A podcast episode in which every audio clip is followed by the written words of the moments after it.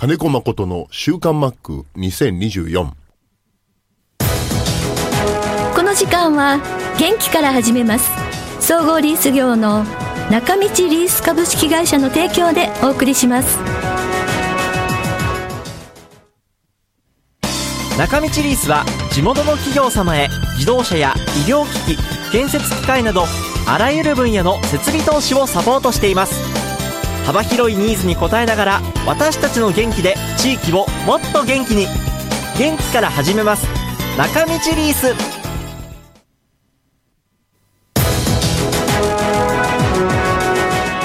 週刊マックは札幌市西区のコミュニティ FM 三角山放送局が FM76.2MHz でラジオ放送。インターネットスマートフォンでもお送りしています。おはようございます。安村まりです。1月12日金曜日今週の週刊マックは昨年12月の収録からお送りします2023年のゴールデングラブ賞受賞選手の印象などを話してくれましたではどうぞ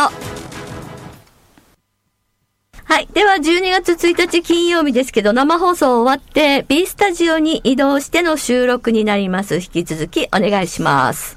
お願いします。はい。えー久しぶりにあのね、リスナーの皆さんからのメールチェックされましたけどね。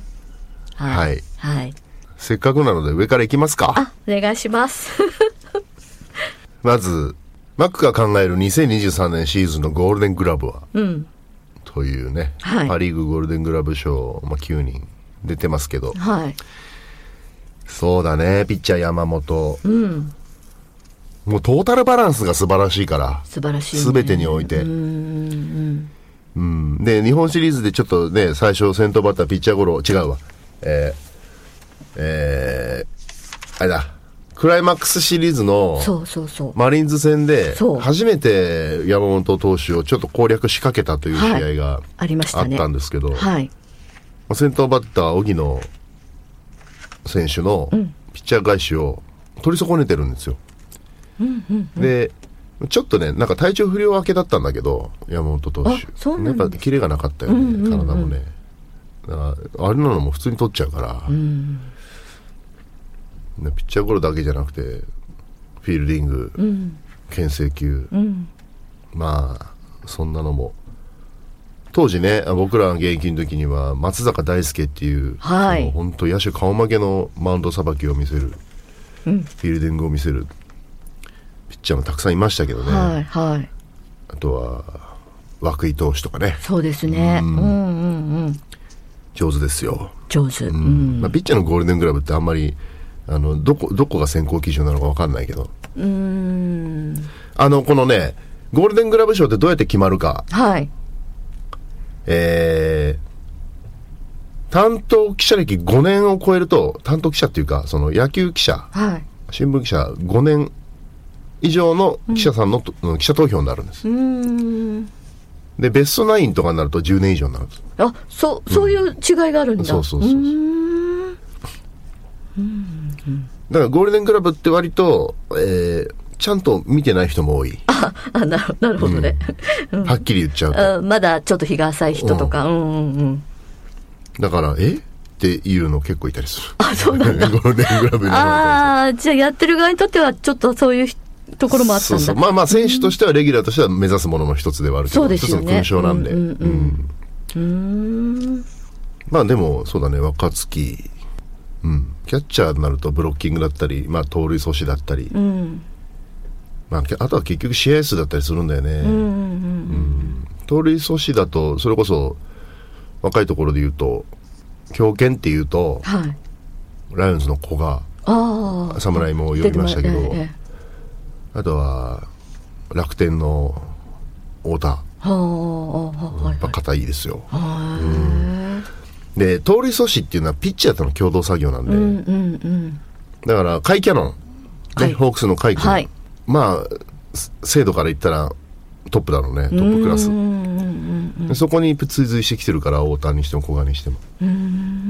ただ、ホークスの投手陣がやっぱカイキャノンに頼って、少しクイックが甘くなった時期が、ここ数年あったの。うん。だから、カイがね、どんなに頑張っても、物理的にアウトにならないことが多い。ああ、タイムでねそっか。そっか。うんでスチールの考え方ってそれぞれたくさんチームによって違うと思うし、人によって違うんだけどマリーンズってたくさん盗塁してたんですよはいだけど失敗も多かったのよああそっかそうすると野球の流れ変わるのを、まあ、監督も嫌いますし、うんうんだからこと今シーズンで言えば盗塁してる人間って決まってて、うんうん成功率の方がもう重視されたかな、うん。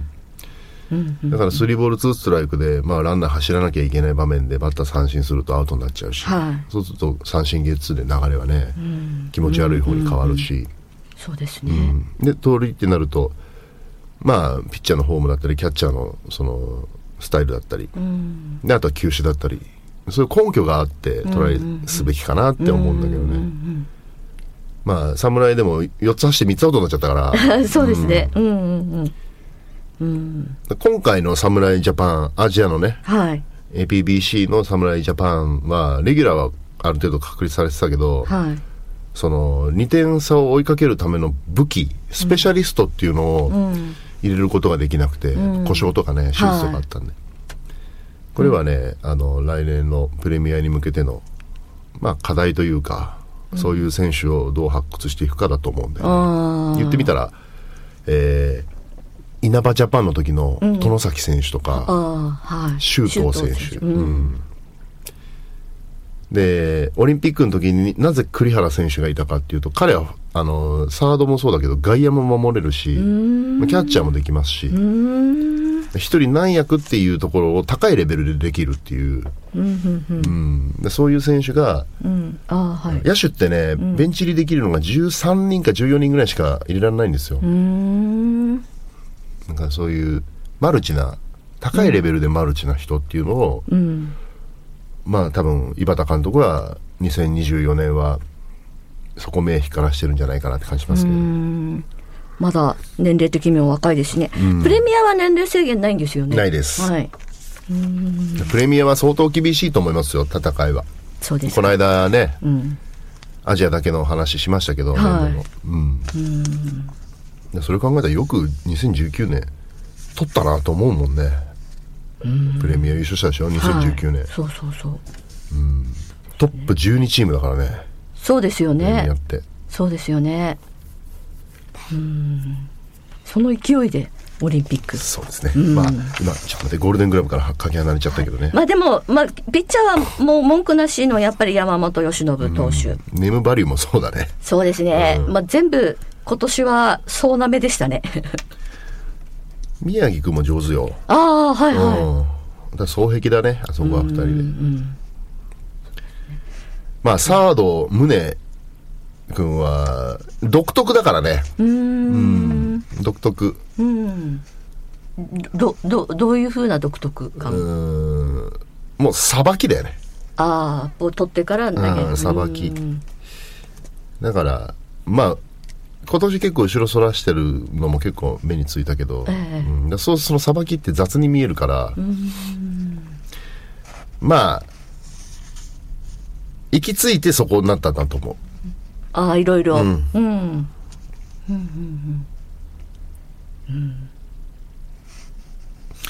まあ源田君は相当苦しいんだと思うな。やっぱ骨折から入ってるから。そうですよね。うん。外野はね、あの辰巳選手はねすごいよ。すごい。ああ。前も後ろも左も右も上手。もうザ・センターって感じ。へえ肩も強いしね。ああ外野。うんそっか。じゃあもうセンターにいたら安心。本当に、うん。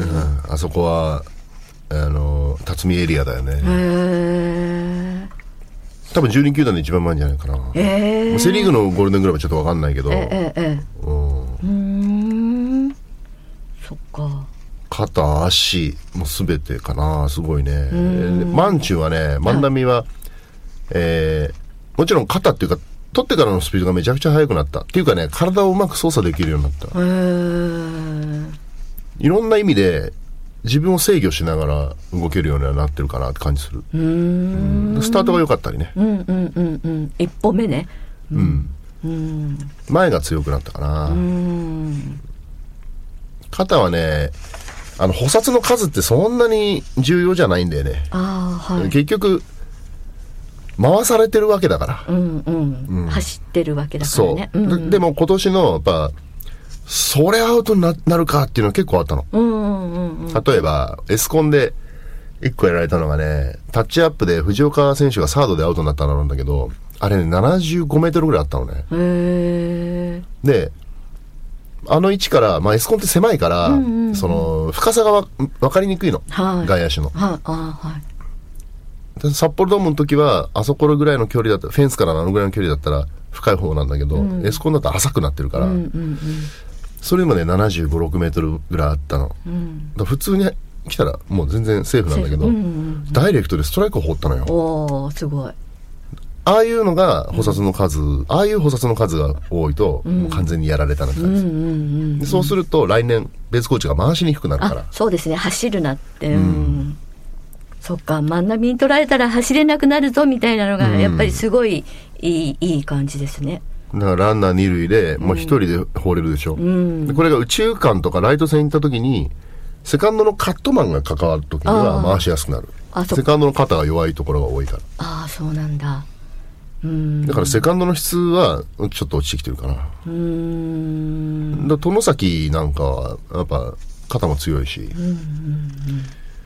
うん守備範囲もめちゃくちゃ広いしね、だから外崎源田っていう二遊間はピッチャーにしたらすごく安心だと思う。うん紅林とね。紅林、ええ。ああショート。はい。僕は好きですね。そうですね。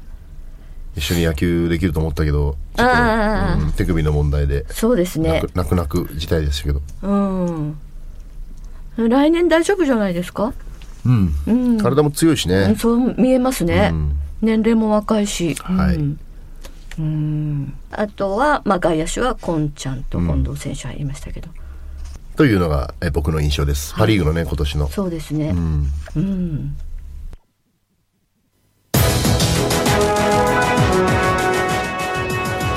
はいということでお送りしました守備の話になるとねマックもねあの熱くなりますけれども。さあまずプレゼントのお知らせからさせていただきます。マックからのプレゼントです、えー今回は千葉ロッテマリーンズのキャップを1名の方にそしてマリーンズのユニフォームを1名の方にプレゼントいたします。ご希望の方はお名前住所電話番号週刊マックへのメッセージマックへの質問を書きの上ご応募ください。なおプレゼントの希望にはお答えすることができません。メールファックス待ってご応募お願いします。締め切りですけれども締め切りは1月18日木曜日必着となっています。木曜日18日の木曜日。来週の木曜日ですね。必着です。当選者の発表は発送をもって返させていただきます。たくさんのご応募お待ちしています。マリンズのキャップとかユニフォーム着てね。エスコンに行ってファイターズの応援。っ てそれはないか。えーでもあのーマックのあのーサイン入りですのでぜひぜひご応募ください。メッセージ今週もたくさんありがとうございます。